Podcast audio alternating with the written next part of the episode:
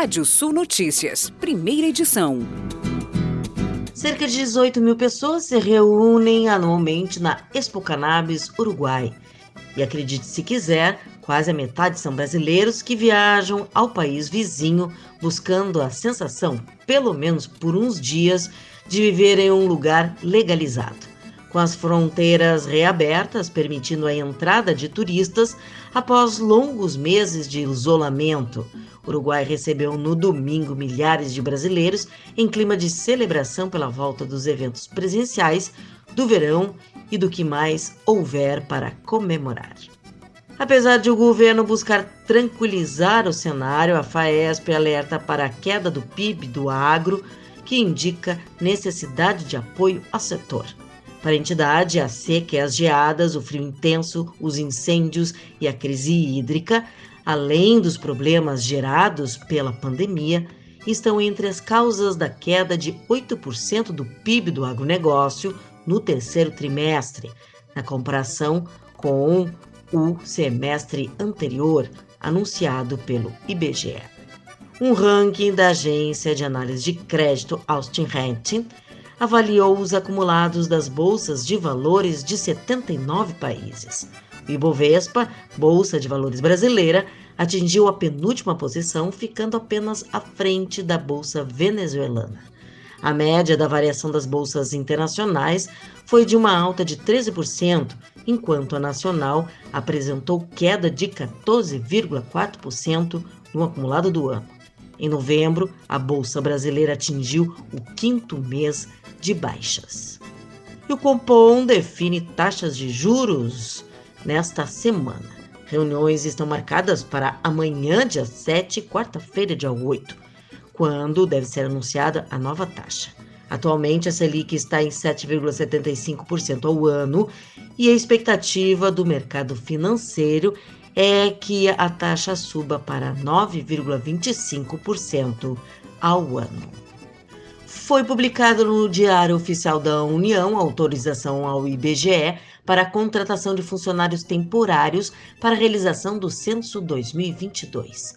Serão 207 mil vagas em todos os municípios brasileiros, entre as funções de recenseador, agente censitário, supervisor e municipal.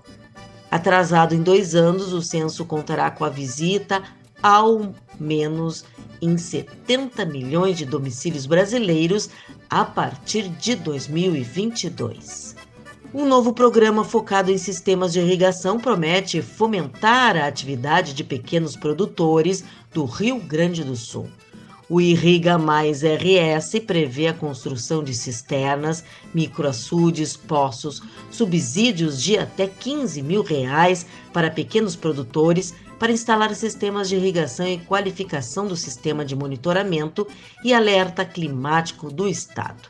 O Irriga Mais RS, que ao todo contará com recursos de 201,4 milhões de reais, promoverá a implantação, a ampliação, a adequação de sistemas de irrigação, além de fomentar a armazenação de água.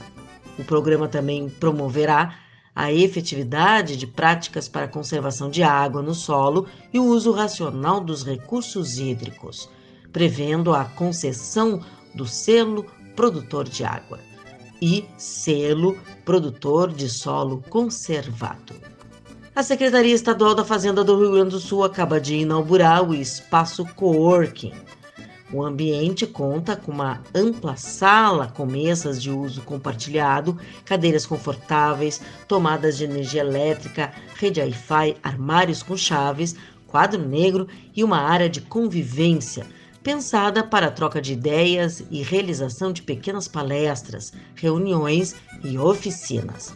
O espaço também é ideal para acolher colaboradores de outras unidades fazendárias, parceiros e atores das mais diversas esferas sociais. Órgãos públicos, empresas, universidades, representantes do terceiro setor, contribuintes, artistas e cidadãos em geral. Você pode ler mais notícias no portal Rádio Sul. Pode ouvir esse boletim no seu agregador favorito de podcast. Eu, Kátia Desessar, volto na segunda edição do Rádio Sul Notícias, às 18 horas. Previsão do tempo. Olá, ouvintes da Radiosul.net. O sol predomina em grande parte das áreas nessa terça-feira. Variação de nebulosidade ainda no litoral norte, campos de cima da serra, divisa com Santa Catarina. Possibilidade de chuva fina nessas áreas. Máxima chega a 33 graus na fronteira sudoeste e fronteira oeste. Na quarta-feira, temperaturas baixas no Planalto e na Serra, mínima de 10 graus.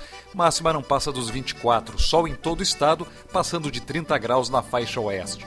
Nessa Quarta-feira, temperaturas entre 17 e 29 graus em Porto Alegre, 20 e 27 em Pelotas, entre 17 e 32 em Quaraí, temperaturas entre 14 e 29 em Santa Maria, mínima 12 e máxima 28 em Passo Fundo e temperaturas entre 19 e 28 graus em Tramandaí, no litoral norte gaúcho.